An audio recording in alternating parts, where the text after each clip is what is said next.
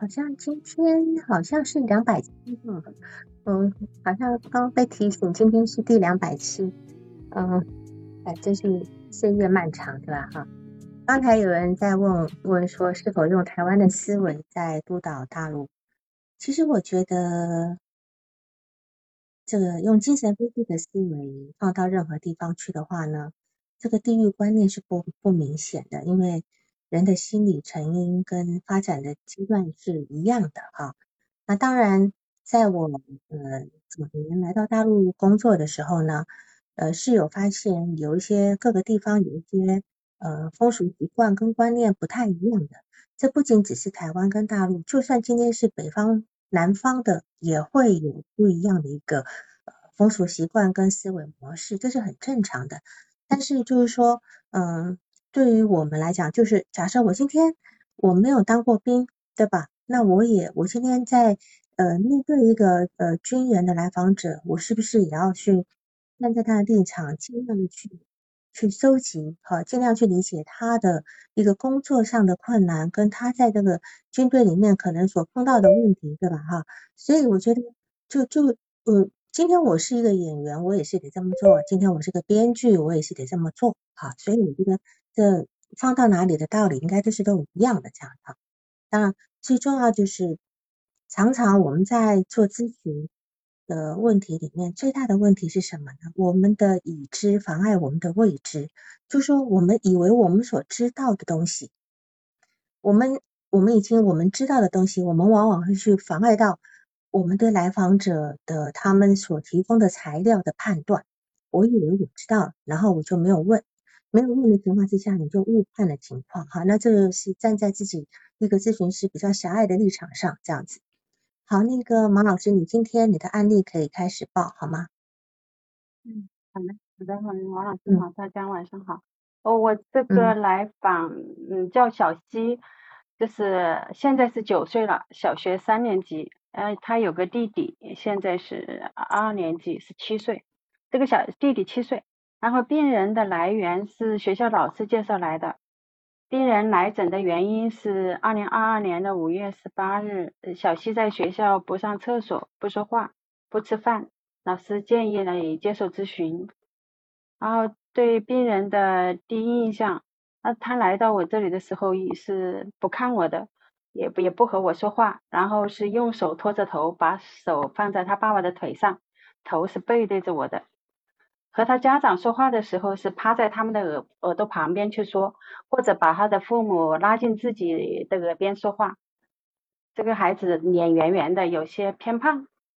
然后之前是否有个治疗？之前他是三年前做过一年的感统训练。这个目前的感统状就是情感状况，我我就是其实是他爸爸第一次来的时候说的。那个爸爸刚开始听说孩子有有，也就是好像是自闭症这个状况，老师这个嗯，爸爸是很不能接受的。爸爸说去给孩子做过智力测验，智力测智力有有一百四。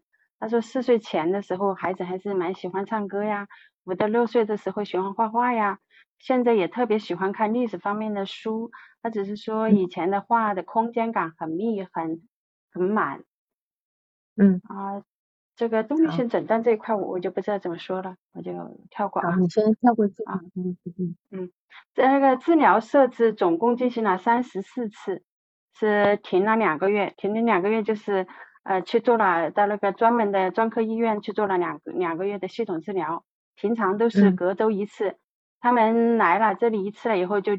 第第二周，一般他妈妈会把他们带出去去旅周边旅游。这个三十四次里面有八妈妈单独咨询，大概有一个十次。我没有和小西一对一的单独咨询过，要么是小西，要么就是和他的弟弟，要么还有他们家里的什么老刘啊，就是他外婆呀一起来。但是小西和那个老刘在一起做过五次。然后以后，呃，就是老刘没来，他不愿意在我这里，就是不愿意和和我去互动，我就有一些挫败。然后我就又是跟他妈妈说，我说要不就跟他们约个小团体这个样子，以后就就会，他妈妈也同意，这以后就有就有接团体，我在以后的每次个案里面再去说，好吧？嗯。是这部分说就就跳过。嗯，你的小团体说一下好了，因为我等下可能没有时间让你一次一个案一次一次的说，对吧？你团体是怎么来的？对，老刘是什么身份？对，哎，对。好好好，这个这个老刘的身份是是外婆的一个相好的，就是说好像是一种同同居关系。然后这个老刘八二年的，他就是外婆是六五年的，就是这个样子。这个老刘对和小西的关系特别好，啊，就是还会去，嗯，然后老刘和他一起做做沙盘的时候，就还蛮投入的，就很能很能理解小西。然后以后的小团体，就刚开始的时候就有一个小千，一个六岁的女孩子，就是比当时比那个小西就小一岁多。这个小小女孩就特别的主动积极，然后我们当时是有有三次的免费，如果你想再继续的话，就就不能来。但是如果是我可以有权利主动邀请，但是她就是她又还很想参加这个沙盘，但是我也需要有一个这样的，嗯，喜欢参加沙盘，而且还比较社交能力也比较好，喜欢沟通的孩子，我就邀请了这个小女孩。刚开始的两次，一起有四次。刚开始的几次都还就是这个小团体还互动的可以的，不过有一次不知道怎么他们就不喜欢这个小女孩了，就觉得这个小女孩话很多，很吵，就这还有中间有几次是小西和他的弟弟也比较多一些，以后最后的三次又加入了一个小男孩叫小谋，这个小谋也是。因为我们这这里就是说，我认识我认识他妈妈，也对这个孩子比较熟，他也想参加团体。我也看他他的就是还蛮大方的，也还就是沟通能力蛮强的。我就是邀请他，这个他和就是这个小西还相处的蛮好，也就一起参加了三次的，他和小西有一个三次的互动。嗯，好，再说这个个案背景。这个这个小七他是足月剖腹产，他主要由妈妈和保姆一起带的。弟弟出生以前，这个小西是和妈妈一起睡。弟弟出生了以后，小西就和保姆一起睡觉。这个保姆是不爱不怎么爱说话。嗯，如果爸爸回家，小西就和爸爸睡，妈妈还是和弟弟睡。在在小西八岁的时候，这个弟弟就读一年级了。他们家就在就搬到和外婆同一个小区租的房子住，然后就把保姆辞退了。这时候妈妈小西和弟弟就一起睡，到现在也还是这个样子。嗯哼。然后这个小西在五岁时在幼儿园排队上厕所的时候，小西跑很远不去上厕所，也不和老师说话，老师就建议带孩子去检查，然后医生当时诊断是感统失调，就做了一年的感统训练。然后读一年级的期间，就是是，呃，经经常在学校，哦，不吃饭，也不说话，也不上厕所，然后，呃，就是老师经常喊家长，也也不去上体育课，还是美术课在公共教室也不去，就是也是经常把喊家长把把孩子接回去，然后就是一直到老师把他介绍来，在我们接受咨询。啊，这个小西他在他的语文一二年级的语文作业是经常不交的，他也不写看图说话。不过现在他还三年级了，还开始交语文作业了。嗯，这个前十四次的咨询，他是他是不和咨询师不和我说话的。嗯，问问题的话会在沙盘上写字回答，而且对那个数字，对对。他喜欢那个历史历史书籍，那种麦哲伦呐、林肯呐这些，他们的出生年代他是特别感兴趣的，而且记得特别清楚。他他在数字方面是有天分的吧？哎，数字而且对数学跟数字方面，那么小西他跟你眼神交流吗？不不怎么交流，他基本上没有，基本没有，看我他他。有跟谁能够眼神交流吗？语言交流是吧？眼神，眼神，眼神，眼神都都很少。嗯，很少。因为这个是我们在判断呃自闭症跟雅斯伯格的一个一个蛮重要的依据。嗯，对他们是无法跟人家呃眼神交流的。对视的，是没有办法的。好，那你来这你再继续往下好了。嗯，就是啊，是的，他的小学的数学成绩特别好，他还很喜欢数学，他可以在家自学数学，跟着视频一起学。他在家的时候，把小学三到六年级的语文课本上的古诗就全背熟了，还说想去参加那个中央诗词大会的那个观光观察团的成员，还很喜欢那个脑筋急转弯。做到脑筋急转弯的时候，眼睛还是放光的，就是在在给那个团体沙盘里面那个是小千，嗯，说说脑筋急出题的时候啊，声音还蛮大，就是特别的兴奋的状态。嗯嗯嗯。他在家里的时候，妈妈是陪伴蛮很多的，诊断前后的话，也就是一个保姆，保姆也是诊断之后了一年才辞退，就是现在基本上保姆辞退了。你辞退有一年了，嗯，好，在家学习方面啊，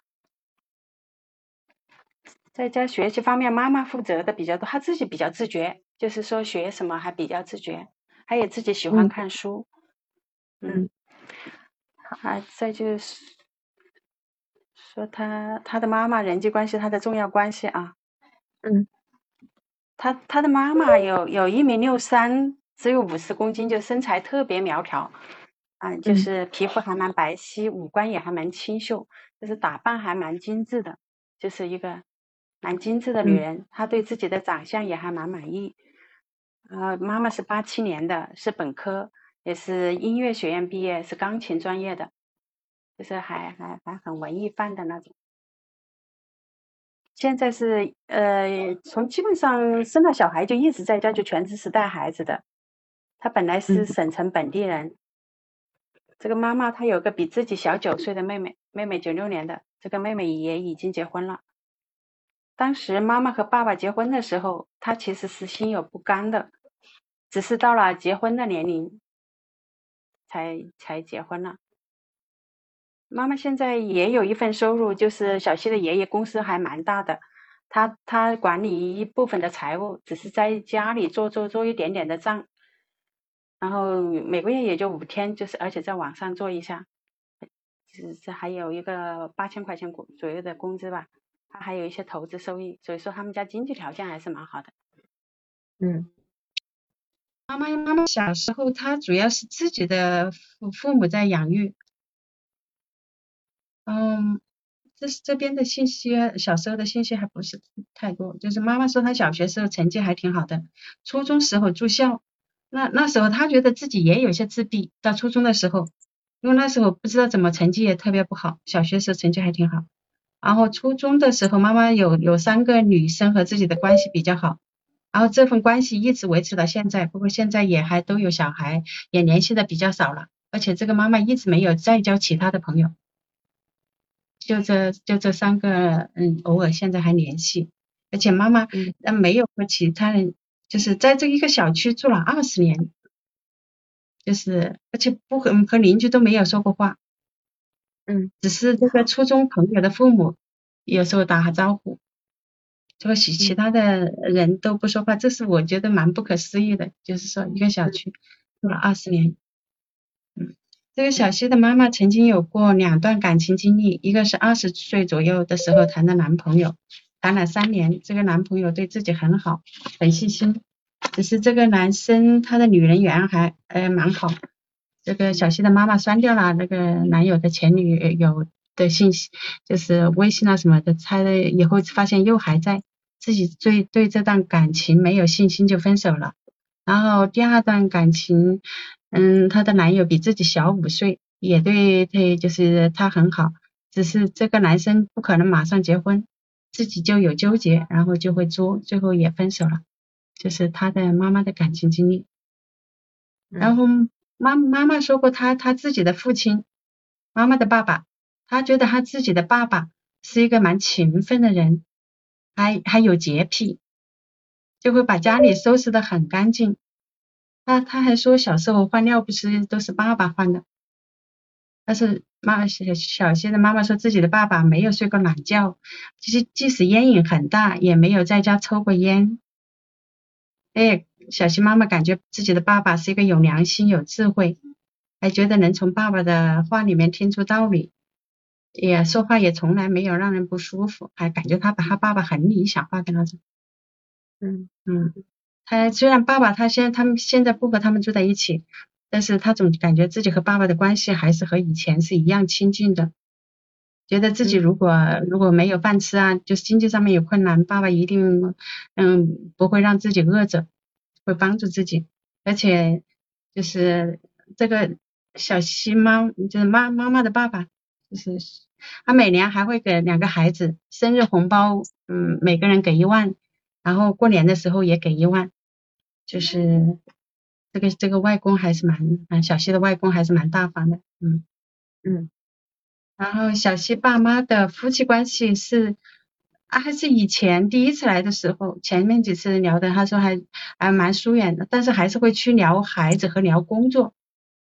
妈妈也觉得自己是感情蛮细腻敏感的小公主，她觉得爸爸还蛮情感淡漠的，但是但是现在基本上都沟通的很少了，就就比以前还还要疏远一些。妈妈就会嫌弃爸爸很胖，啊也也嫌弃爸爸蛮脏啊，他身上有。就是臭啊什么之类的，也经常当着孩子面去嫌弃这个呃小希的爸爸。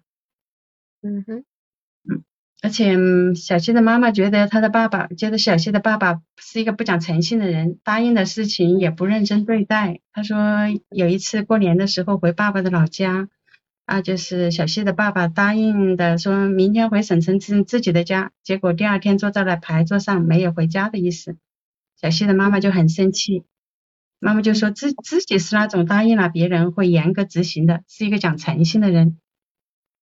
然后他就是他觉得小希爸爸的这个样子不讲诚信，还爱喝酒、爱吹牛、爱打麻将。这个嗯小希的妈妈是很不喜欢爸爸的这些习惯的。嗯，小溪的妈妈自己喜欢和朋友喝咖啡啊、追剧啊这些蛮文艺范的东西。然后小溪的弟弟，小溪的弟弟是很瘦、很偏食。是是不不吃荤的，不沾荤，看到鱼都想吐的，吃吃豆制品啊，会吃鸡蛋会多一些。还有一次看到整条鱼，这个小溪的弟弟都就直接吐了。那很多的时候，小溪的的弟弟都会因为吃饭很慢很慢，嗯，挨批评。弟弟弟弟的数学成绩也不是很好，一年级的时候有一次数学考试还只得了二十几分。嗯。他的弟弟还他可能要快一点哦，那个长风，你可能要快一点啊，你，后面还蛮多东西的，嗯啊好啊，这就说小西小小西的 太姥爷，就是外公的父亲，他们家族的一些从最早的最起源的，就是这个这个太姥爷是大学的教授，是性格还蛮古怪的，退休后来还被聘为继继就是继续在工作，这个太姥爷也很以自己的工作为荣。这个太姥姥呢是太姥爷教大学时的的学生，然后这个太姥姥一直是被太姥爷像训学生一样的训斥着，而且太姥爷总是把太太姥姥训训的哭，然后他这两个老人都去世了，然后小西的外婆是一九六四年的，是家里的老师，上面有三个哥哥，然后呃就是。小西的外婆和外公刚开始的关系还是挺好的，自从生了小西的妈妈，这个外婆也就没上班了，以后外公就做生意啊什么的，他们就一起做生意。那个外婆的脾气是有些坚硬的，吵架会吵到底，是那种妈妈说是是比自己他们两个女儿都不能独立的。这个外婆是一个蛮蛮依赖性蛮强的人，哎还说有时候老刘打个电话，这个外婆还非要缠着老刘解释清楚。嗯。嗯，然后，嗯，然后这个外婆和老刘现在是一种那种同居关系，和外公也没有拿拿离婚手续。啊，外婆和那个老刘是是和是房子零三年的时候买新房子装修的时候认识老刘的，就这么现在住在一起。嗯嗯，然后外公外公他是有弟兄两个。外公有一个哥哥，老刘，呃，外婆她在小区住了二十年，也不跟别人讲话，对吧？哎，不和别人讲话，不跟别人来往。嗯。就是小西的妈妈跟外婆都是在小区住了二十年，但是不跟邻居讲话的。哎，是的。嗯，好，行。嗯。好。然后小西的外，呃，小西的外公是弟兄两个，啊，有个哥哥。这个他的外公和他的他自己的哥哥也很少来往。然后就是，其实，在小西妈妈的和外婆的眼里，这个外公还是很智慧的，但是很有些大男子主义。他曾经是做那种出租设备的生意，嗯，出租吊车呀、炒股啊，赚到一笔钱就闲了几年，直到那个九六年的小女儿出生，又开始做生意。自从外公发现就是外婆和老刘关系好以后，就就不回家了，也没有办理离婚手续，只是过节的时候他们一家人会会聚一下，但是外婆没有钱的时候，还会去找外公要。一次外公还给了外婆一百二十万，就是这个外公小西的外公也还是蛮有钱的。嗯，好，嗯，这个外公和太姥爷就是那个这外外公就是和他自己的长辈的关系也也关系也是一直不好的。外外外公为了反叛他自己的父亲，然后大学都没上就直接上班了，然后上了几年班又开始做生意。这个太姥爷是一直就就是瞧不起这个外做生意的外公。外公就给，即使是外公过年的时候给那个太姥爷买过年的礼物，太姥爷可以直接从楼上把他丢下来，就是就是很古怪的一家人，那种让人感觉，嗯，是很古怪的，嗯，好，嗯，然后那个小小西妈妈的，他们家还有一个就是那外公的哥哥，他们就是也是家里家里就是结婚了以后，就一直和那个太姥爷和他们住在一起。但是那个太姥姥就蛮看不得那个，呃，就是呃，就是小西的，就是外舅母的老婆。哦，外舅母啊，外舅母，然后就把就就要他们离婚，逼着他们离婚。结果那个呃，小西妈妈的大舅大舅婆婆吗？对，这关系。啊，外舅婆，然后就就跳楼，跳楼了以后就，哦，又身体又摔摔伤了，然后又又精神失常了。然后他们那个堂哥，小西妈妈的堂哥也也也出现了问题，就很不正常。就是他们这一家，妈妈妈妈这个娘家一家都像很很悲催的那种。嗯嗯，然后是小西的爸爸，他有一米八四高，但是有一百二十公斤，就是在结婚的时候其实是九十公斤，现在又长胖了好多。所以妈妈就特别嫌弃这个爸爸是八六年的，也是本科学历，但是他老家是农村的，他读大学的时候才才因为小西的爷爷工程做的特别好嘛，嗯，就搬到省城来住了。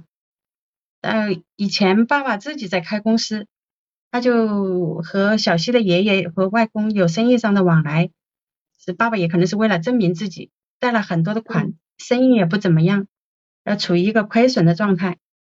今年就是小西的爸爸就开始在爷爷的公司上班去了，这个贷款也合并到爷爷的公司公司里了。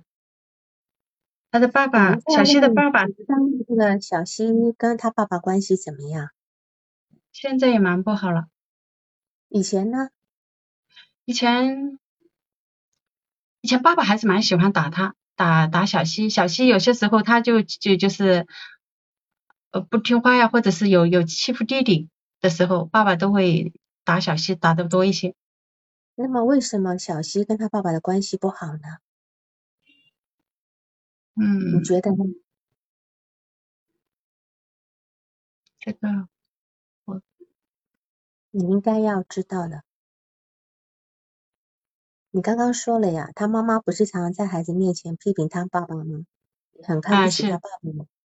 嗯嗯嗯嗯。是，嗯，但是他他的小的又和爸爸关系好一些，小的，嗯，但是他爸很少回来，一个礼拜才回来一次，对吧？嗯嗯，是，好，那么老刘就不用介绍了，刚刚说了哈，跟他奶跟他外婆同居二十年了，然后这个小新妈妈他们这边的人除了除了除了外公不接受，其他人都接受了，对吧？啊，是，嗯，很奇怪，然后那你现在讲一下。小西他爷爷，嗯，而小还有把这里小西的爸爸这边，他也小西的爸爸，他说他自己也也小时候也很很少说话，直到高中的时候稍相对来说还话还多一些。还有哦，小西爸爸的三姊妹，他是家里的老大，有两个妹妹，也都没有恋爱和结婚。反正这个小的妹妹还在就是爷爷的公司上班，那个大的妹妹就就工作都没有，就社会化功能也还蛮差的。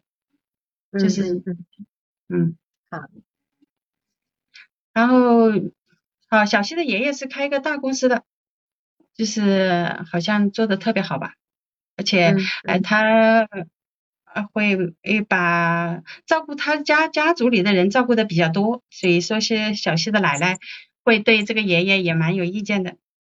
嗯，这个这个小西的爷爷别墅都买了两个，而且给他的大姑还呃买了一辆车，就花了两百万，说明他们家确实还蛮有钱的。我也觉得他们的婚姻里面也有小西爷爷的经济条件这一部分做支撑。妈妈当时结婚，嗯嗯。然后我再说说那个资产关系，其实我我对啊，我觉得这个妈妈对对我还是会有一些依赖，在我也我自己可能也信心不足，总想去做点什么来证明自己，这个是我自己的部分。嗯，我我就是我好像比这个妈妈更着急。第一次来的时候看到孩子这个样子，我就说给他介绍一个更有经验的我认识的咨询师，结果他没去。然后第二次他又还是到我这里来了，这里来了我就硬着头皮就就去收集信息啊，然后就试着去做，嗯，好，然后呃，然后就给他找找这个，在做第十次的，就是老老刘那次不在，那个小西当时就要走嘛，就走了以后我就感觉很挫败，然后又担怕耽误了这个孩子。就去就是想去给孩子把他们介绍到另外的那种专业训练的医院、专业机构去去接受治疗，结果给他妈妈说，他妈妈一直没去，我我就没办法，我就在网上搜索，然后还自己去考察了，去看了那个医院，就还去加了那个医生的微信，然后才他妈妈才去的这个样子，就他就在那里接受了，正好又是暑假，嗯，好好好，那么有人在问。知不知道是不是自闭症？他到底是怎么诊断？整个诊断的历史，诊断的历史，他其实他在这个这个训练的天，我们这里的那个自闭症医院里面那个，他有诊断是自闭症，其他的地方有的说是感统失调啊，有的说什么都不那么明确，嗯嗯哼，好，那么你的督导问题呢？哦，我其实对他的概概念化呀，还有妈妈她不愿意和那个爸爸去改善关系，呃，我也不知道怎么办，还后续怎么去进行，我我又担心我自己不行了。嗯，爸爸妈妈不愿意跟爸爸改善关系，应该不是我们的事吧？啊啊，对吧？妈妈她根本没有把这个东西当成咨询目标，所以你替你是确实操心的比较多了，对吧？是的，是。那，我在想，如果他们不改善关系，他们的孩子相对来说是不是也会受影响？还是就会不能改善？你的来访者，你的来访者是谁呀？啊，小孩。你的来访者是小孩，不是家，不是这个家庭，对吧？哈。后面的那个沙盘先不用说，我待会会用平板去把那个沙盘演示出来，然后再来看。因为你像这样讲，可能就太多，你会太长哈。因为沙盘，呃，我这边也有有十几张沙盘的资料。我们先把他这个家庭怎么对这个孩子造成影响的这个来龙去脉，就所谓的个案概念化，我们先说一下。因为刚才也有人也在讲了哈，思雨说这两个孩子都很令人担忧。然后我这个这个题目呢，我定成是一个我有自闭的需求，我有自闭的需要，对吧？你看这个孩子的这个从他的太姥爷开始，这个家庭。乱的乱七八糟，简直就是连听都听得有点晕乎乎的哈。那么到了小西跟他弟弟这一代，事实上他们很难去承接这么沉重的部分。他今天的自闭是为了要保护自己，然后他的沙盘里面也呈现分呈现出非常有意思的一个变化哈。我们待会再从沙盘来看，我们先看他的家庭对他的影响。这个小希他来他来咨询的原因是因为。他在学校不上厕所、不说话、不吃饭，对吧？嗯，是的。他从幼儿园开始的时候就常常就就被送回来，送回家吃饭，对吧？所以老师建议接受咨询。那么，但是你也问，我也问过你，他的妈妈在之前发现发现孩子有问有异常吗？可是妈妈是没发现。是的。这个孩子这么奇怪的一个状态，妈妈居然没发现。好，那这个我们把这个疑问先放在这里。一个孩子他不上厕所、不吃饭、不说话，事实上他就是代表的他不输出、他不输入、他不表达，对吧？然后他他完全在一个封闭的状态。其实如果按照这样讲的话，他其实是有一点自闭，但是是不是到自闭症，当然这还是一个程度的问题。啊，所以。这个家人在幼儿园老师告知之前，其实都不都不知道孩子是有异常的。这个这个孩子是男的，好，现在三年级这样的。然后呢，在幼儿园的时候，老师的建议呢，就做过一年的感统训练。这个感统训练呢，其实也是当时是呃诊断为感统失调，对吧？感统失调哈。然后你说他呃，就是说家里人说他已经画画的空间感非常的密。你觉得他现在沙盘的空间感怎么样？也很满，他非要把它拿得很满，也非常满了，对吧？那么很满的情况之下，当然很满有很满的理由。好，我我我我让大家来看一下，就就是这样，跑掉了，一下哈，先看先看其中一个，你看这么的满，他的沙盘呈现的是这么的满，对吧？哈，然后呢？其实孩子内在需要表达的东西很多，需要表达的东西非非常的多。然后呢，他其实是内在是混乱的，因为他最早发，他最早所沉浸在沙盘中的的是没有主题的，就是把它填满，他没有主题，他要的东西太多。那我们待会再来看沙盘。然后，呃，就是我一直觉得好像你在讲这个过程。就是他的信息资料里面几乎都是妈妈说的，好像感觉像妈妈把他自己的历史故事、他的家庭故事都告诉了你一遍，感觉像这个来访者是妈妈。然后呢，那我感觉到妈妈跟你都有点不敢去承接小溪，就有点接不住的感觉。所以你你说你也没跟小溪单独工作过，当然小溪他可能也也也排斥。他也排斥，他无法跟人家一对一。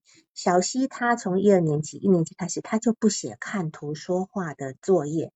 你能够理解他为什么不写看图说话的作业吗？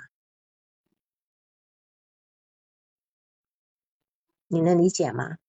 好像他不是很确定的东西，他就不敢写一样的，不敢说。不是。如果说今天他有自闭或者是雅斯伯格，雅斯伯格其实现在这个名称已经被已经在 DSM 已经去掉了，现在把它称为叫做高高功能的自闭，高功能的自闭。呃，他譬如说 Rose 说他不想表达自己，不想面对世界，其实是这样。我不知道我之前曾经推荐过一一个动画片叫《玛丽与马克思》，我不知道你们看过的，《玛丽与马克思》里面是一个。自闭症的一个患者跟一个小女孩的一个通信的部分，然后这个自闭症的患者呢，他妈妈过世以后，在妈妈过世前，他妈妈给他留下了一些卡片，这个卡片上面都是一每一个人的人脸，有笑脸，然后旁边就写 smile，对吧？生气就写 angry，就是就是他妈妈把这个所有的呃人的那个表情都用做成卡片，让他挂在胸前，因为自闭症的人。亚斯伯人他有时候根本看不懂别人的表情代表什么意思，他看不懂，他解读不了，所以他才会有那么强烈的人际困难。然后这个小西他不写看图说故事的作业，你觉得他是不写还是不会写？又不会写，他不会写，他根本看不懂。他看不懂，他根本看不懂看图说故事里面在讲什么，这样能理解吗？哦，所以所以他就没有办，呃，待待会我会讲高呃高功能自闭跟自闭症的区别，等一下有空我会讲哈，会讲这两个区别。它其实这两个也就是程度上的区别，可能就是跟人的联络啦，而跟人的沟通啊，还有对别人情感的呃揣测啦等等的这个区别而已，可以分成几大块啊，分成三四大块这个区别而已，这样子。好，那么我们来看一下哈，你看他这里面强调最多的就是什么？不说话，不爱说话，对吧？他爸爸小时候不爱说话，家里人都不说话，然后他妈妈呃也也也，他妈妈跟外婆很很闭塞的交往，不跟别人往来，只跟家里的少数人往来，啊，就这样一个情况。然后呢，保姆也不爱说话，所以在这个情况之下，你说这个呃小西他其实可能也很少在家里一出生，你看他一出生应该是一年吧，一出生没多久，妈妈可能又怀孕了。应该弟弟小他一岁多嘛，对吧？哈，然后妈妈就怀孕了，他他两岁，他才出生一年，妈妈又生了弟弟以后，他就就被推去跟保姆睡，所以他自从有了弟弟之后，他就没有跟妈妈睡过，直到后来搬在搬到外婆家附近，才才兄弟两个人跟妈妈睡，嗯，对吧？啊，所以这个地方，他其实是自从弟弟出生以后，他就失去了跟妈妈单独在一起的机会了。就失去这个机会，他甚至连做沙盘，他都是一个人做，妈妈跟弟弟做，直到二十八次，妈妈才第一次跟小西两个人合在一起做一个沙盘，对吗？是的。好好，那那一次非常有意思，我们等下再来看哈。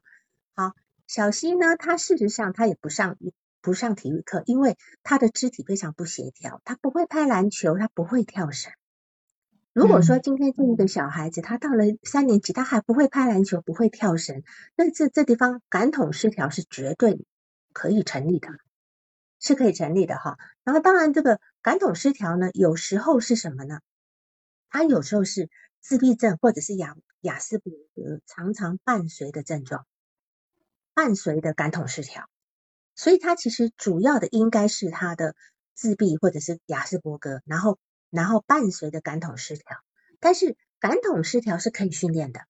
自闭跟雅斯伯格其实是很难训练，他们只能够用很很呃很就是这样很叫做很呃就是经规律的方法去教他。哎，你碰到这种事情，你应该怎么回应？你碰碰到别人说什么的，你应该要说谢谢，或你要说说对不起，就是用这种方式在教。但是这个是就是这个到目前为止，医学对。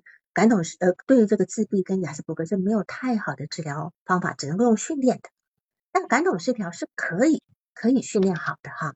那么等一下我们再来说这个这这两个的差别，就是感统失调呃就雅斯伯格跟这个感统呃跟自闭症的差别。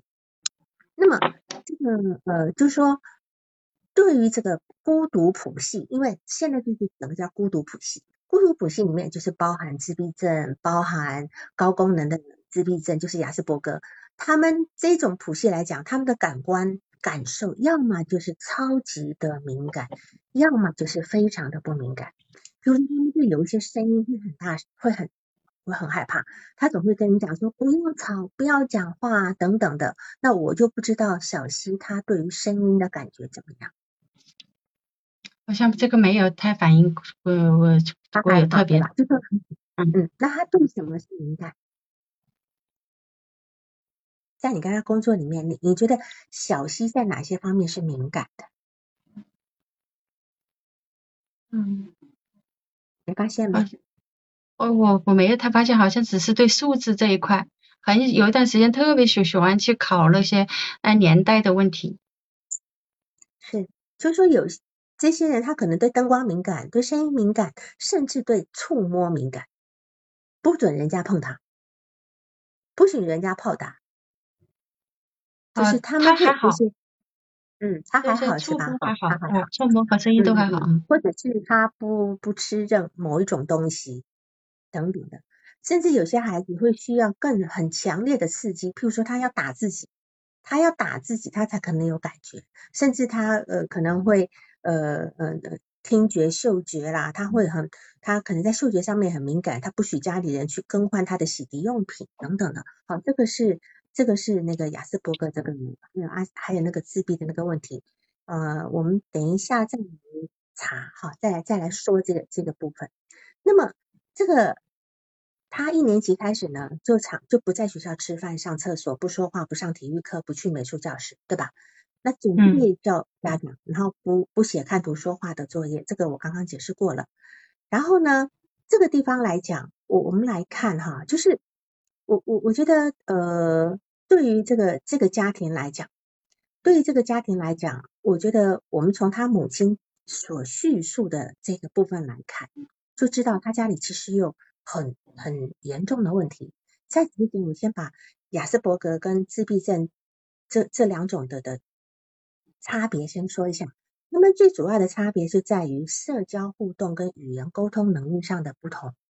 就是雅斯伯格的人呢，跟自闭症他都属于孤独谱系下面的一些症状，但是他们的症状有所不同。最主要的是一个，第一个在社交能力上。雅斯伯格的那个社交能力会比自闭症高，而且雅斯伯格人他渴望建立一些社交关系，但是自闭症人他根本不想建立社交关系。但是雅斯伯格人虽然想建立社交关系，他但是他常常不得其门而入，他常常搞不清楚别人为什么不高兴啊，为什么不跟我玩啊，这是雅斯伯格的啊。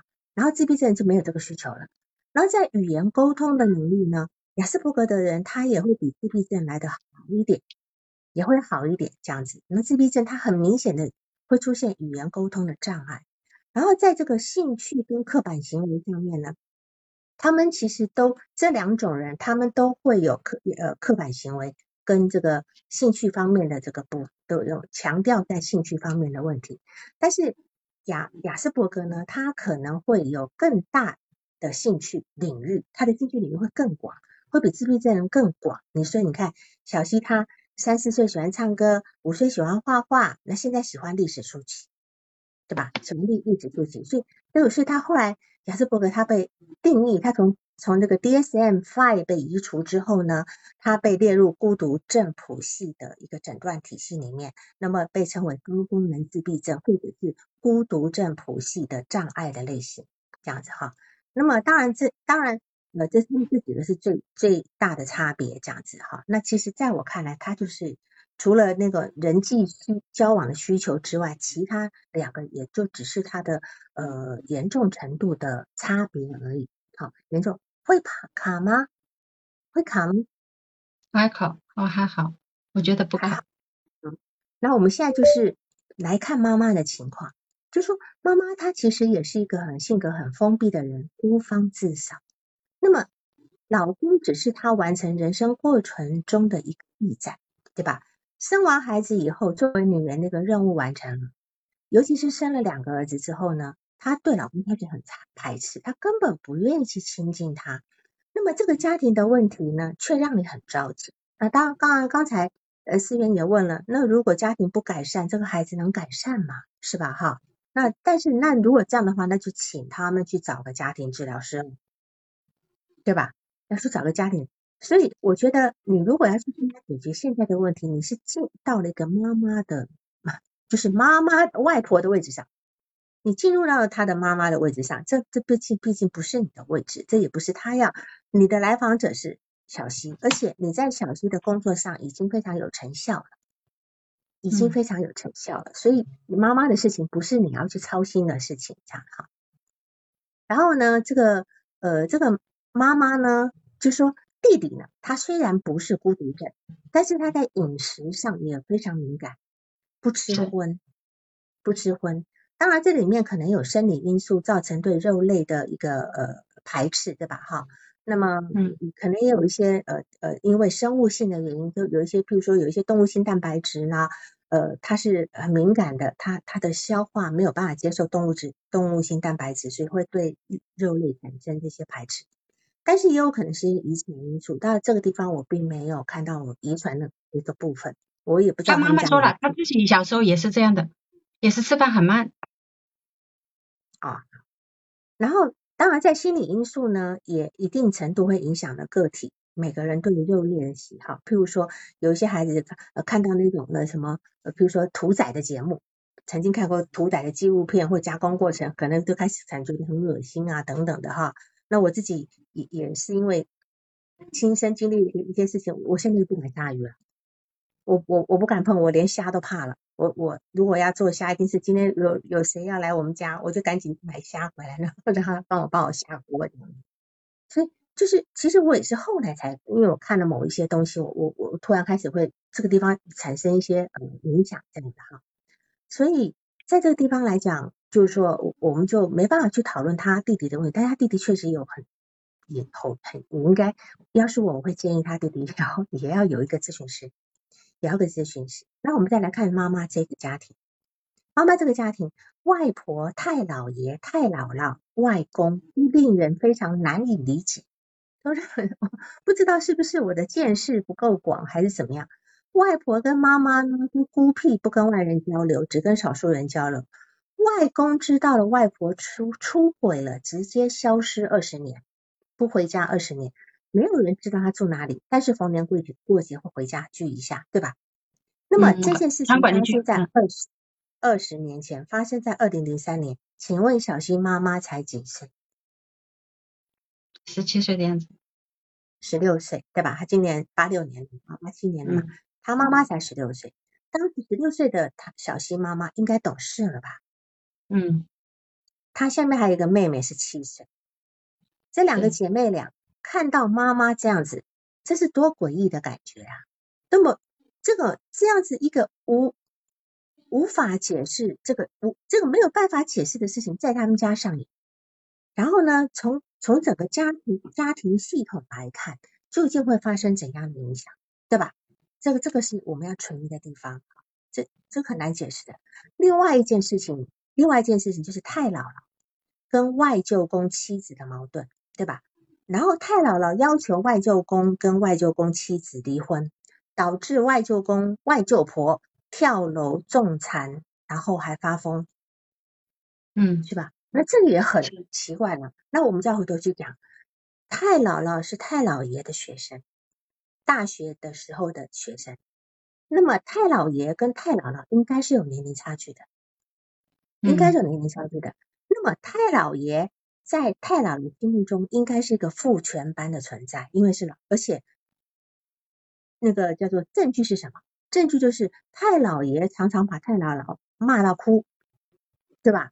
还骂到哭，其实跟就是把太姥姥当成一个学生或孩子这样在训斥。那么这样子的一个女人，当她生下儿子以后，她生下外公跟生下外公的哥哥，对吧？他们两兄弟，那自然会把儿子当成自己的妹妹吧？因为那我的老公就好像是我的爸爸，对吧？哈，所以这样的一个。太老太姥姥对于外舅公的妻子，他们要处好一段关系是很难的，是很难的。可能有一种想总觉得这个呃外外外舅公的妻子其实是一个介入者，是个是一个侵入者，侵入侵入我们家人，所以他才会跟关系这么糟，糟到要逼着人家离婚，对吧？那么一连串的悲剧就这么上演。那么外外公跟外公跟他的爸爸关系也很差，是外公为了要去叛逆他的爸爸，连大学都不读，连大学都不读不读。那么太老爷是大学教授呀，对吧？他完全就瞧不起这个不读书的做生意的一个外公，对吧？然后，嗯，即但是外公他很负责、很认真，生生意做得很好，很照顾家人啊，对吗？虽然有个很奇怪的事情，就是老婆出轨，他也。他也视而不见，只是躲起来，对吧？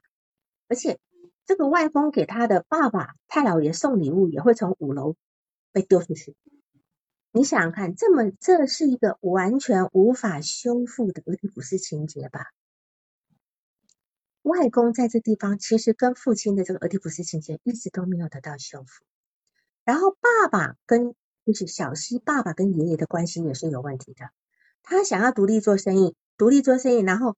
买了机器租给自己的爸爸的工程公司，结果欠下一屁股债，又回到了爷爷的公司去上班，还把贷款分并入爷爷的公司。然后呢，当当小西的爸爸要表达一些意见的时候，却常常被爷爷说闭嘴，对吧？是的，闭嘴。对，所以你看，小西的爸爸又是一个无法跨越俄狄浦斯。又是一个，那么爸爸也说自己跟两个妹妹从小都不说话了。我相信奶奶也不会爱说话的，奶奶现在是经过开刀开脑部开刀手术，有糖尿病跟高血压，那这两个都是身心症了，这两个都是身心症了，对吧？那么在这个爷爷这个这样的一个强强权的那种这个情况之下，在一个不允许自由表达的父亲或老公面前，自然而然三个孩子都不说话了，就不说话。嗯，那么。一个家庭的问题，啊，一个孩子的症状往往是替罪羊，是家庭代际问题的总结。那么，我我我在咨询的时候，常常会告诉我的来访说，我们是，我我们希望我们会成为最后一次、最后一代的受害者，就是我们让所有的问题终止在我这一代，不要再往下传了，对吧？那么现在小西跟他弟弟都有不同程度的异常，那么。弟弟而且还非常怕女生，弟弟非常怕女生。那不管这个害怕是因为过于想亲近而出现的反向形成，还是其他原因，弟弟反正都要最好有个咨询师的这个部分。糖尿病的心理原因呢，是严重的匮乏吗？糖尿病的心理原因，因为他可能想要的太多了，想要的太多了，导致。没有办法理解。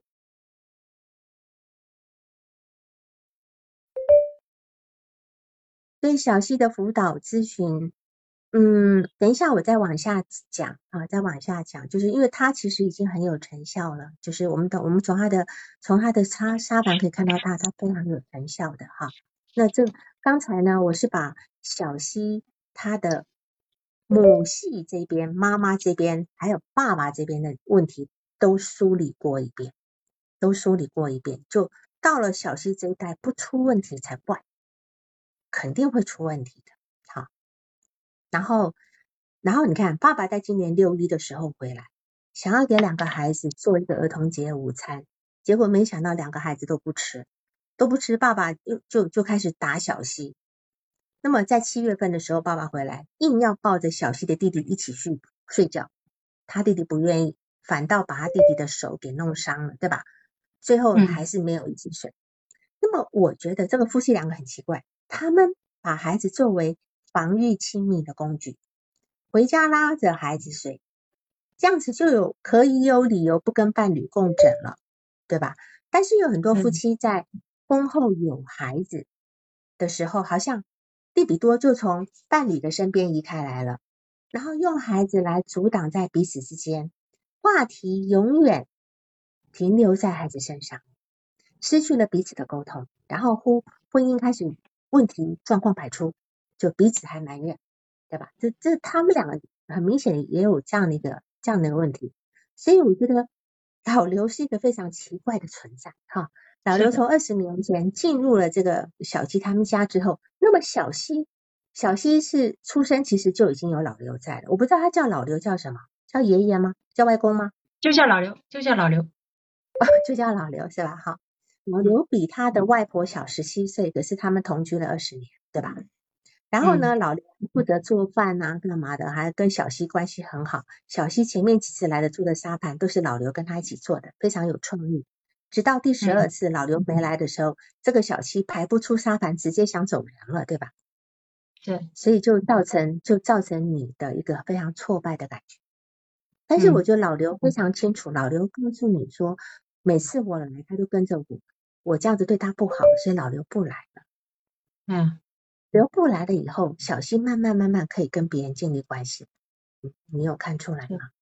啊，是，这是老刘是个非常，呃，我也蛮欣赏老刘的哈，虽然他的身份很奇怪哈，就是就是说，在早期的沙盘里面呢，似乎也许在家里都一样。这个小溪的心智呢，似乎只有依赖老刘才能够呈现出来。那么老刘发现了，所以他就不来了哈。那么，那么一个不正常的存在者，却在这个家庭起了这么大的作用。好，那么对小溪的影响，甚至大过于对小溪，呃，甚至大过于小溪的父亲。大过。那么，我觉得小溪他可能需要一个父权的引导，需要一个父权的引导。一个理想化的部分，但是因为母亲在中间总是排斥的小溪的父亲，所以父亲小溪的父亲是离得远远的，离得远远的。所以你看看，过了最后三次，你邀请了大一岁的小谋进去了小溪的沙盘活动的时候呢，这个小谋其实很主动，他会去拉小溪的手，然后呢，小溪没有没有抵抗啊，就是没有排斥，而且他会跟着小谋的配合小谋排的沙盘一起做。这对于小溪来讲是多么大的改变！一个不管是雅斯伯格还是一个自闭症的人，他居然可以跟别人合作了。嗯，但是最早合作的人是老刘，对吧？他最早合作那个是老刘，老刘可能在那个引导位置上，那，只是辅助。但是小溪现在却能够跟随着小谋，这是对对小溪来讲是太太大的一个进步了，哈。啊，虽然也许你并不知道为什么发生的哈，但是因为沙盘是可以让他的潜意识的冲突能够呈现出来，所以他可以慢慢在地方去处理他的一个部分。好，那么在这个地方呢，我们就来呃嗯嗯，譬如说这样讲，就是说你你在这个过程中，你对小溪额外做了好多事啊，帮他找医院，帮他找治疗师，然后呢。担心能力不足呢，然后你可能又又觉得是呃，就是忍心不了推掉，对吧？那这也许是妈妈的投射。妈妈是一个需要被照顾的人，然后外婆呢，在妈妈的嘴里是什么呢？她连我们两个女儿的独立性都都比不上，对吧？那么在他们这个家族里面，这两个家族里面，妈妈的家族跟爸爸的家族，很明显的阳盛阴衰。很明显的阳盛阴衰，所以而且女人都不怎么能干有出息。那么咨询师你就被投射成一个好妈妈，投射性认同的结果，你就会呈现出一个过度付出的状态。在这个咨询里面，小溪的妈妈是在为自己找咨询师。所以你在表现那么热衷，哎呀，换换咨询给找个儿童治疗的啦，找个医院呐，他妈妈都不是那么的，一开始都不是那么伤心，直到你把名片治疗，就把医生的名片推帮他跑一趟，推到他妈那边的时候，他妈才去，对吧？嗯，好，所以这个他妈妈其实很明显的，其实他是他妈妈要跟你工作的，好，这个部分。那我们现在就来看一下，因为。呃，其实时间到，了是我们来看一下这个，我我用沙盘来讲一下这个过程。小溪一开始的时候，他常常在这个咨询里面去打人，对吧？就是在沙盘治疗去打人，让他不满意，他打人，他推倒沙盘，他怎样，他打他弟弟，抢他弟弟的东西，哈，这是之前常发生的事情。好，那这个东西我们，但是他后来慢慢慢慢就越来越好，也可以跟人家合作，这个我就不细说。我们先从第一个沙盘来看。这个是妈妈摆的沙盘，妈妈摆的沙盘看到了吗？绿色那个最远的那个是妈妈，再来是爸爸，两个孩子在旁边。你看妈妈自己摆的沙盘，妈妈在最远，妈妈在最远，看到了吗？都看到了吗？这个，来我比一下，看好，这个是妈妈，这个是爸爸，对吧？好，那这一个是。呃，弟弟，这个是小溪，啊，这个是小，这个是弟弟，这个是小溪，小溪背书包，弟弟骑的一个木马，嗯，你看哈，这个妈妈即便孩的这样一个状，居然妈妈是放在自把自己放在最远的地方，这个排列位置很奇怪，虽然爸爸不在家，但是但是爸爸是确实比较靠近靠近孩子的，所以妈妈对自己。妈妈她自己被对她自己爸爸对她自己的爸爸的描述是非常完美的，对吧？是的，是的。啊，负责任呐，呃，怎怎样说到做到啦，呃，等等等等的哈，对吧？然后呢，但是他的爸爸自从知道他的呃，就是外婆，他外就是小溪的外公知道外婆出轨了之后呢，就就完全没有回来了，没有回来了。那么对于然后呢，他对。这个外婆的出轨，她选择的是一个走人、回避的态度。那么，对于一个正值青春期，就是妈妈正是十六岁的青春期女孩子，她是一个被放在手掌心上的公主，会有怎样的影响？妈妈的心情还停留在过去，妈妈的心情还停留，她活在十六岁以前。关注着家里的事情。十六岁以前，她爸爸对她非常的亲近。她说她什么什么，连尿不湿都是爸爸换的，对吧？嗯。妈妈说她的尿不湿都还是外公换的，对吧？那么，嗯这么样一个公主，在她爸爸离家了以后，她得承接她妈妈，因为她妈妈很弱嘛。虽然说有老刘来承担，但是问题是，她妈妈是最弱那个，对吧？然后结果妈妈呢，对于老公，妈妈现在对自己老公的描述啊，比比对前男友的描述还短。你刚才讲前男友讲的还比她妈妈讲男比老公还多呢，是不是？所以你看她老公在这个家是多么的不被不不存在。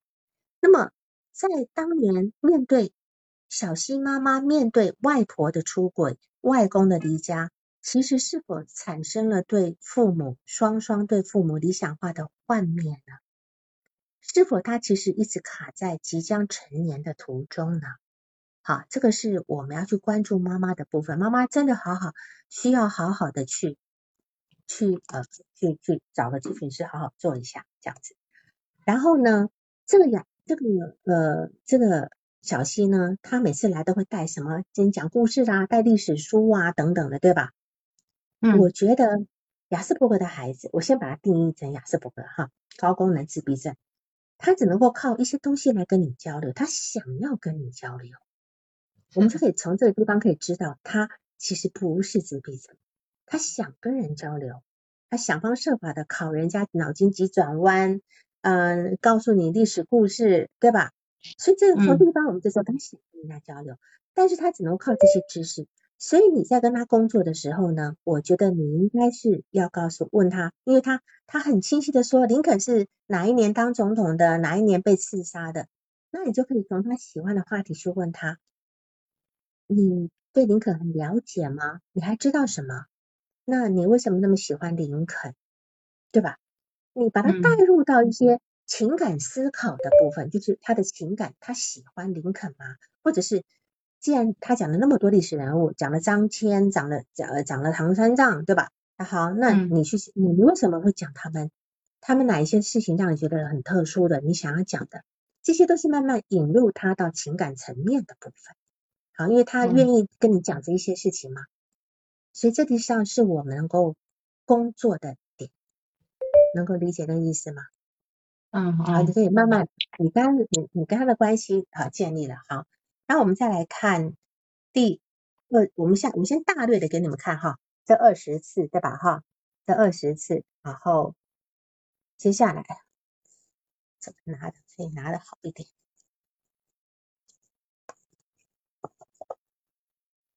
这是二十次哈，然后我们现在翻，一直翻，实在太不好翻。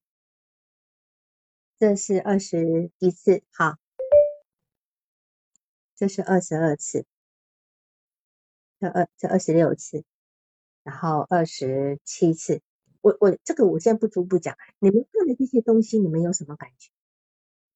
像大约描过有什么感？你们看到这么多这些沙盘，你你你的直觉是什么？直觉是什么？你们的直觉是？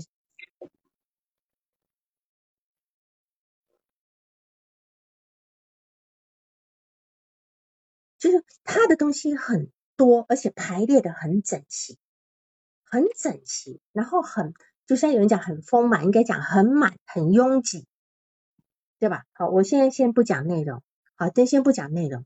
然后呢，这个地方可以知道，我刚刚提过，它的东西其实是很规矩的，它极力的让东西规矩，可是这些规矩之中找不到任何连接的意思，对，有些强迫，有一些强迫的部分，哈。嗯他他很多东西哈，我们来看哈，他比如说他在这个呃咨询里面，它里面有有一些哈，呃在都是建筑物，全部是建筑物，各式各样的建筑物，而且有很多建筑物放两个，什么东西放两个最多，你知道吧？中国银行、公安局、医院，好啊，还有法院。两个图书馆，两个公安局，两个法院，两个医院，两个中国银行，哎，他为什么？你看啊，他还放了各式各样的什么电影院、运动场、游乐场啊，还有呃飞机场啊、体育馆呐，哈，还有这个就是还有什么，甚至鸟巢啦、水立方啦，全都放了。这里面放了这么多，没有家的感觉，没有家，都是这些非常大的、壮观的建筑物。当然，建筑物是我们人类生活、学习重要的工作场所，甚至按照弗洛伊德的理论来讲。具有容纳的建筑物通常代表女性子宫的象征，对吧？但是这些都是公共场所，都不是属于他的，都不属于，都不是属于他的这部分。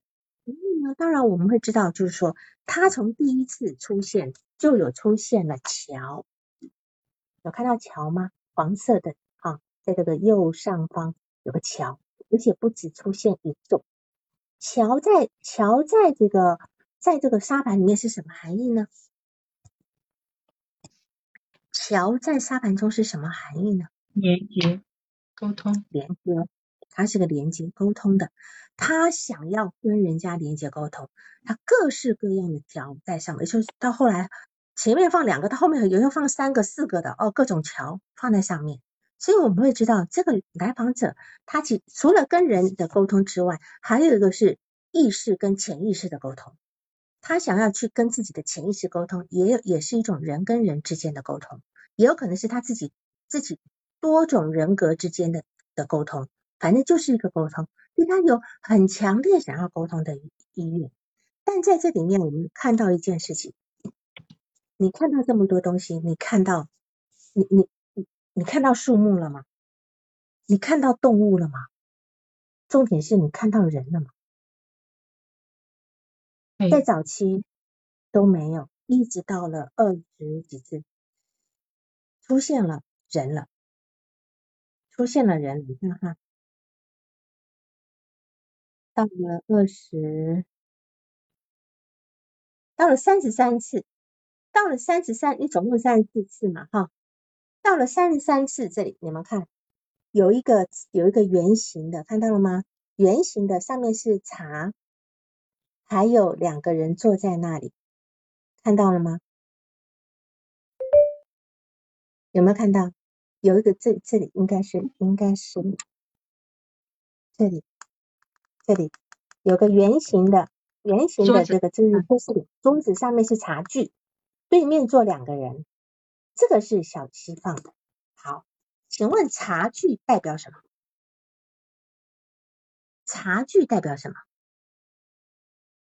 对，这个这个到这个时候，东西也少很多了。你看，开始在有一些空，有些空空空的。对，茶代表分享，是一个社交需求，是一种放松，对吧？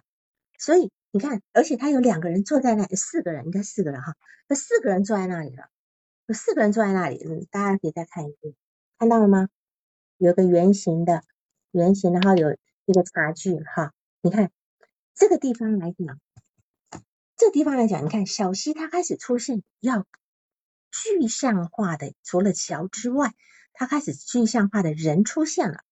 以前当他是雅斯伯格的时候，他看不到人，他眼睛没有人，所以他在早期的这个呃沙盘作品里面没有任何人，他没有任何人，一直到后面这两次他跟小萌开始建立关系之后，开始出现人了。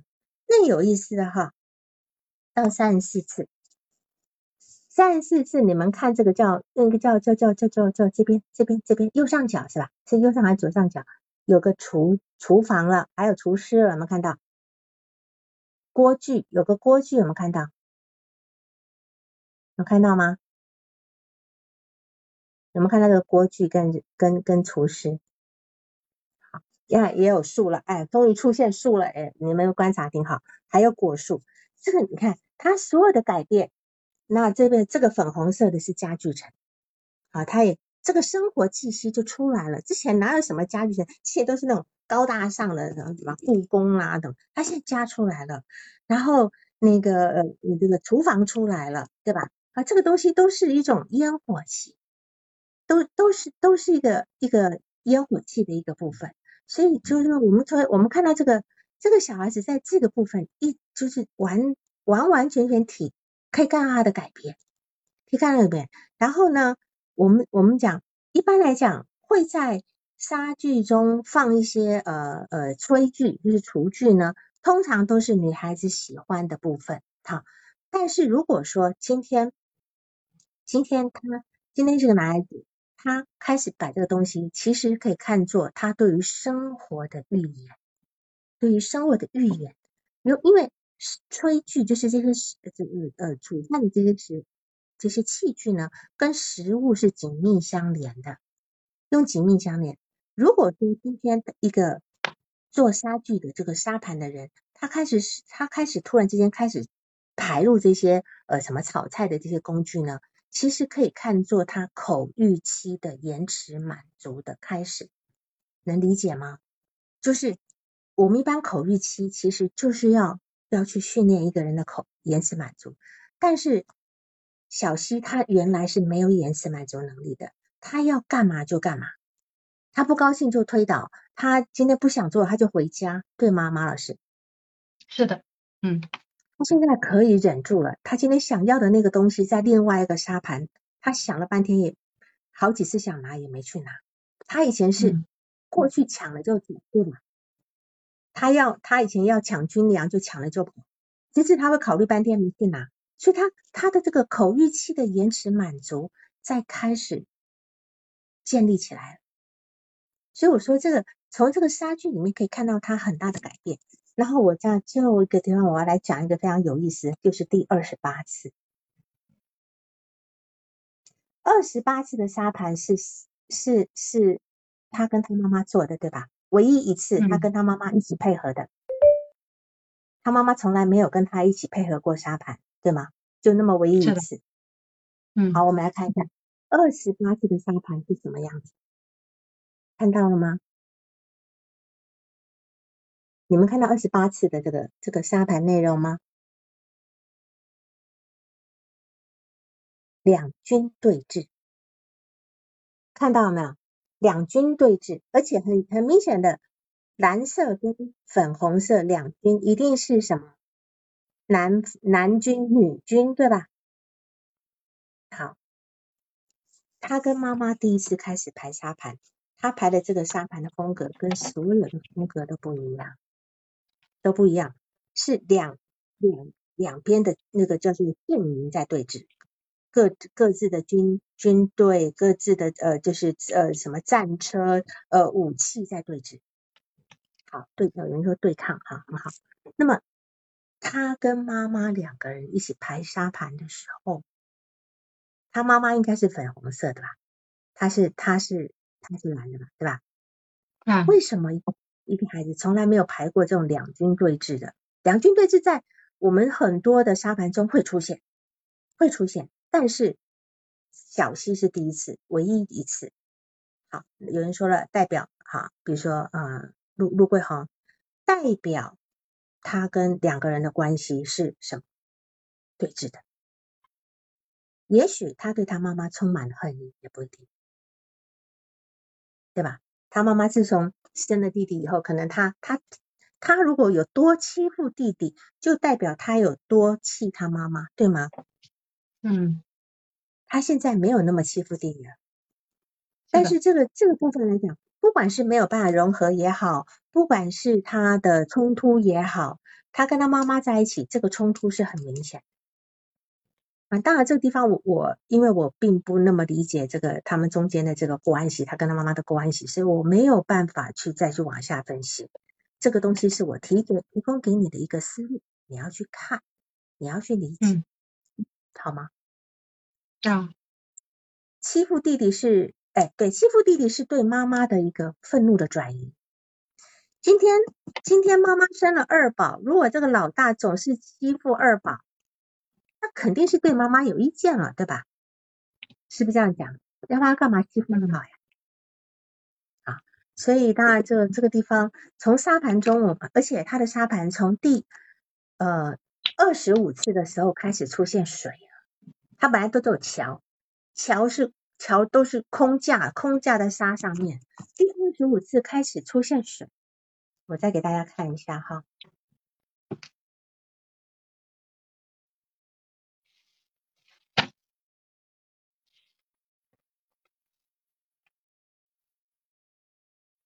哦从二十四次二十四次开始出现水一点点看到没有？蓝色的沙的下面就是水，而且水这边代表的是情感，还有代表了一个潜意识，有感觉、有情感的流动，还有一个潜意识的呈现。这是二十四次出一点点水，有看到吗？蓝色的，蓝色的那个沙的下面，好，然后我再给你们看一下最多水的那个部分。是在二十六次，二十六次的水已经绕成一圈了，已经环绕一圈了。好，就那中间的是什么鸟巢啊、水立方啊等等，也就是一个水的建筑物。哈，所以你看这个地方水潜意识又更明显，你情感流动更多。但是有个问题，它这个水还不够，因为没头没尾的。它的水还没头没尾的，它的水没有没有办法呈现一个故事出来。如果他接下来能够慢慢把这个水呈现出一个故事出来，表示它又更完整了，对吧？水代表情感，水也代表潜意识，这样子。好，好，那就小孩子这边做的挺好的，就是呃，这个小溪的这个工作是很有成效的哈，所以你也不用太担心。那嗯，长风，你还有什么问题吗？嗯嗯，我暂时没有什么了，还好好去消化。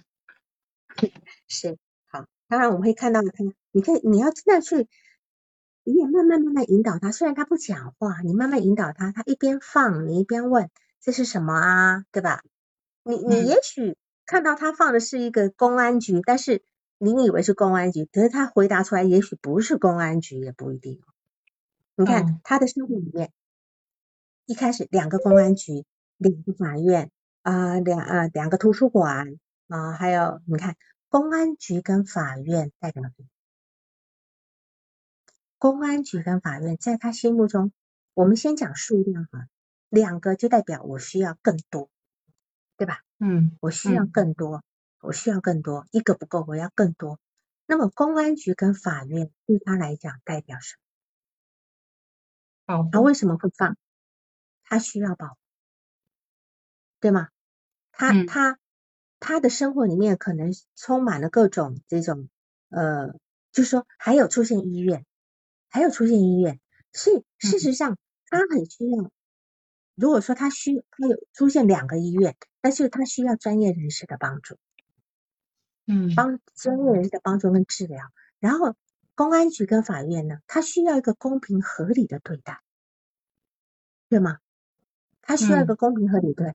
当然，死亡的恐惧到目前我还是没有太看得出来，但是他确实，呃，因为也有可能是他那时候刚刚从医院治疗两个月出来，嗯，啊，那但那这个法院跟公安都是他需要保护，他需要需要被保护，需要被公平合理的对待，因为这样的小孩在学校很难不被欺负，很难不被欺负，是这样。好，还有。还有问题吗？因为材料太多了，我没有办法一一说。是的，是的，太多了，我这些人物关系我都有点。嗯，对，嗯，反正你就继续用这个沙盘，然后引导他开始能够说一些东西就好了。甚至有一天，你是否可以跟他单独都可以尝试看看，好吗？好的，好的，不要担心自己能力不足。对，有时候对于小孩子其实是最简单的。小孩子只要我们陪伴，给他一个空间，他就能够自己治疗自己。嗯嗯嗯，好，那么我们今天就这样好吗？好的，谢谢老师，谢谢大家。好好好好，谢谢谢谢大家啊，晚安哈。嗯嗯嗯嗯，拜拜拜嗯。本次督导完毕，喜欢请留言或分享哦。需要报个案的老师，请查看我们喜马拉雅主页个人简介，也可以在微信公众号搜索“星师之友”，关注微信公众号后联系微信客服进行预约报个案，完全免费哦。